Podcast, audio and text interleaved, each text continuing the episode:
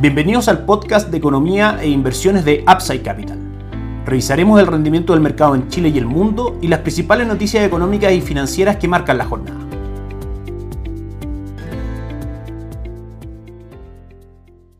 Muy buenos días, martes 3 de agosto del año 2021. Los saluda Ramiro Galeano, fundador de Upside Capital. Bienvenidos a Mercados en Upside Capital, nuestro podcast de comentario diario de mercado y de todas las noticias relevantes que marcan la jornada, así como el rendimiento de los principales índices bursátiles de Chile y el mundo. Partimos como siempre contándoles que en Upside Capital somos asesores independientes de inversión, distribuidores de productos de inversión para personas y empresas que invierten en el mercado financiero tanto local como global. No administramos capital con instrumentos propios ni recibimos el dinero de los clientes, hacemos asesoría objetiva y sin sesgo, buscamos la mejor alternativa de inversión para cada uno de ellos y los ayudamos llevando sus inversiones a algunas de las administradoras de fondos asociadas con Upside Capital como la Reinvial, Itaú Principal, entre otros. Luego mantenemos una constante comunicación con nuestros clientes, realizando supervisión y seguimiento a su estrategia de inversión y a sus operaciones a través de nuestro equipo de atención a inversionistas. Bienvenidos a una asesoría objetiva, sin seco y con una mirada global. Bienvenidos a Upside Capital. Suscríbete a nuestras redes sociales en LinkedIn, YouTube, Instagram Spotify y visítanos en www.upsidecap.cl, déjanos tus datos y te contactaremos para conversar. Comenzamos el día de hoy comentando el mercado local. El IPSA el día de ayer lideró las bajas globales, pese a que comenzaron el día con ganancias potenciadas por el IMASEC histórico del 20.1% que comentamos en nuestro podcast de ayer. Las acciones locales finalmente cerraron en rojo, aunque no se dio los 4.200 puntos. El IPSA lideró las caídas entre los principales índices mundiales golpeado nuevamente por la inseguridad en el ámbito político y la persistente preocupación de un nuevo retiro de fondos de pensiones. En este contexto, el principal índice bursátil del país anotó su segunda caída consecutiva, retrocediendo hasta los 4.211 puntos, cayendo un 0.95% respecto a su cierre del día viernes.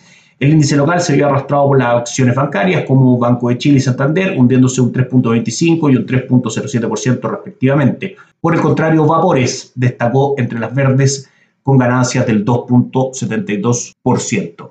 En cuanto a las cotizaciones del día de hoy, martes 3 de agosto del año 2021, en las pantallas de Upside Capital, el IPSA viene cayendo hasta ahora un 0.5%, no mejora su retorno del día de, ayer, sigue en terreno absolutamente negativo. Entre las mayores alzas destaca COPEC subiendo un 1.39% y Andinae un 1%. Entre las mayores bajas, a esta hora Sokimich cae un 2.3% y Vapores cayendo un 1.73%, perdiendo parte del terreno ganado el día de ayer. Comentando lo relativo al cruce dólar-peso chileno, la debilidad de las acciones el día de ayer también se vio reflejada en el mercado interbancario, donde el peso retrocedió frente al dólar, el cual ganó 4.4 pesos, alcanzando los 764,9, un nuevo máximo anual. La moneda nacional se vio presionada por una caída del 0.11% del cobre, la bolsa de metales de Londres, donde el metal rojo se transó en 4.41 dólares la libra. En este minuto en nuestras pantallas en Upside Capital el cobre cotiza cayendo el día de hoy en niveles de 4.34 dólares la libra de cobre. De mantenerse esta tendencia bajista del día de hoy, podríamos llegar perfectamente a cotizar cerca de los 4.26 dólares la libra de cobre, donde está el próximo soporte que el precio debe ir a buscar, como les digo, manteniendo esta tendencia bajista que ya se empieza a dar aproximadamente desde el 26 de julio en adelante, cuando tuvo máximos de 4.61, ha venido mostrando una tendencia bajista que en este minuto lo tiene cotizando ya en 4.34 y en términos conceptuales cayendo hoy día muy fuerte un 2%. En este mismo contexto, el dólar peso viene subiendo el día de hoy, cotizando en 776,10, presionado claramente por la caída de más del 2% que presenta en este minuto el cobre. Como sabemos, la relación es inversa. Si es que vemos a un cobre cayendo, vamos a ver al dólar presionado en Chile al alza, como lo estamos viendo en este minuto. 775,50 entonces el precio en este minuto totalmente en línea en las pantallas de Upside Capital. El mercado ya comienza a estar atento a niveles superiores cercanos a 790 y finalmente el nivel de 800 pesos por dólar, que son gráficamente lo que marca esta cotización como los próximos techos o resistencias a ir a buscar. Recordemos que el dólar hoy día está impulsado eh, principalmente al alza con fundamentos bastante claros que tienen que ver con la incertidumbre que rodea a la economía y por ende al peso chileno y también con la esperada normalización monetaria por parte de la Reserva Federal, que quería subir al dólar a nivel global y obviamente eso arrastraría también al dólar peso en Chile. En cuanto a mercados globales, un día mixto ayer para las bolsas, mientras que por un lado las grandes plazas de la zona euro cerraron en positivo, las acciones estadounidenses se dieron su ganancia pese al optimismo por el plan de infraestructura bipartidista y la noticia que el 70% de los adultos estadounidenses han recibido al menos una inyección de la vacuna COVID. Tanto el S&P 500 como el Dow Jones concluyeron en rojo, pese a tocar nuevos máximos históricos intradiarios después de un crecimiento manufacturero estadounidense más moderado de lo esperado en medio de las persistentes restricciones de oferta. En Wall Street las acciones terminaron en terreno positivo, aunque con ganancias más moderadas que aquellas alcanzadas inicialmente, moviéndose más cerca de la línea plana tras un crecimiento manufacturero más moderado en julio. El Dow Jones terminó cediendo un 0.33%, el S&P cedió también un 0.18%, mientras que el Nasdaq ganó el índice tecnológico un 0.06%. En general las bolsas con caída leve eh, y en realidad un movimiento bastante plano el día de ayer. A esta hora en los mercados, Asia ya ha terminado sus cotizaciones con el índice de Shanghai cayendo un 0.47 y con Tokio también el Nikkei 225, el índice de Japón cayendo también un 0.5%. En Europa el panorama también es negativo, cayendo hasta ahora el Eurostock 50 un 0.3% aproximadamente con caídas, la verdad es que bastante pequeñas, pero caídas al fin y al cabo en el DAX alemán cayendo un 0.34% y el IBEX en Madrid cayendo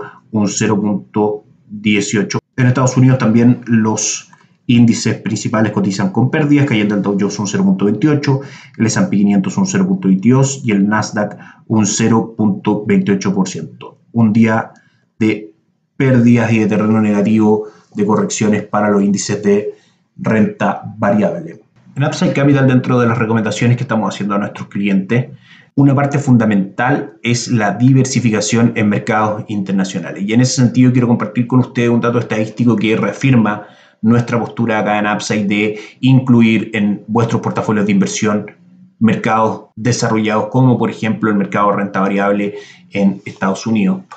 Desde el 1 de enero a la fecha, el retorno de la bolsa local acá en Chile ha sido de un menos 1.24% y en los últimos tres meses ha caído, de hecho, un 10.3% y en los últimos 12 meses ha tenido un retorno solamente del 4.22%. Si es que analizamos esos mismos datos en el principal índice de Estados Unidos, que es el S&P 500, podemos ver que en los últimos 12 meses este índice ha rentado un 32.36% versus el 4.22 solamente que dijimos de Chile. Desde el primero de enero a la fecha, el índice estadounidense ha rentado un 17%, prácticamente un 16,5%, versus el índice local que ha caído solamente, que ha caído un 1.24%, y en los últimos tres meses el índice estadounidense ha tenido un retorno de un 5% versus que el IPSA ha perdido un 10%. Entonces, como vemos, los retornos que están entregando los mercados desarrollado y los fundamentos que hay detrás de esos mercados para que estos retornos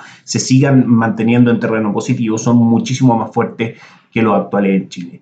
Es por eso que los invitamos, como siempre, a dejarnos sus datos en www.upsidecap.cl, contactarse con nosotros para poder brindarles una asesoría sin sesgo y con una mirada global para sus inversiones. Es absolutamente necesario incluir en los portafolios de inversión hoy en día fondos mutuos e instrumentos que repliquen el comportamiento de estos mercados extranjeros que también están funcionando durante este año 2021. Bien, muchas gracias por tomarse el tiempo de escucharnos. Esto fue la edición del día de hoy, 3 de agosto, de Mercados en Upside Capital. Nos volvemos a encontrar mañana para seguir conversando de mercado de inversiones. Que estén muy bien. Chao, chao.